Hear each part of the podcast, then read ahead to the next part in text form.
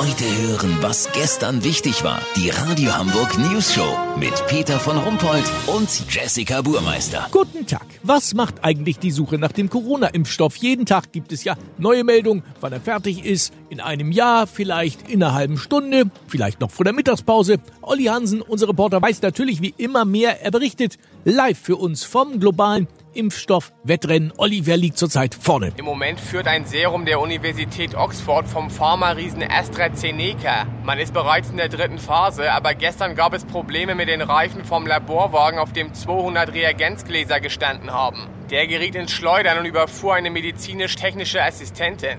Klarer Vorteil für die US-Biotech-Firma Moderna. Erste klinische Studien bescheinigen dem Impfstoff Powerflex 3 weniger Nebenwirkungen als erwartet. Dazu gehören unkontrollierte Blähungen und kalte Füße. Es gab aber auch Probanden, denen ein drittes Knie am Hinterkopf gewachsen ist. Und in diese Lücke könnte Mac Biotech HackMac stoßen. Die Firma aus Schottland kooperiert mit dem chinesischen Labor Schlingelfarmer. Hinter den verschlossenen Toren des Unrechtsstaats kann man einfach mehr probieren. So sollen bereits 20.000 Angehörige der chinesischen Volksbefreiungsarmee das Zeug ins Gürteltiermüsli gemixt bekommen haben. Seitdem hat man nichts mehr von ihnen gehört. Vielleicht ein Datenübertragungsfehler, vielleicht auch eine Tragödie.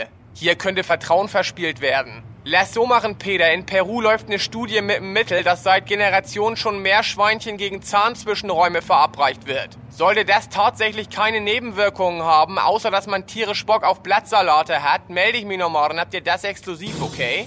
Ja, vielen Dank, Olli Hansen. Kurznachrichten mit Jessica Burmeister.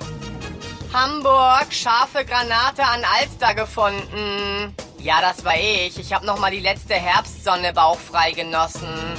Gewerkschaft der Polizei. Vorsitzender fordert, dass Beamte, die übermäßig viele rechte Chatgruppen löschen, dafür Freizeitausgleich bekommen müssen.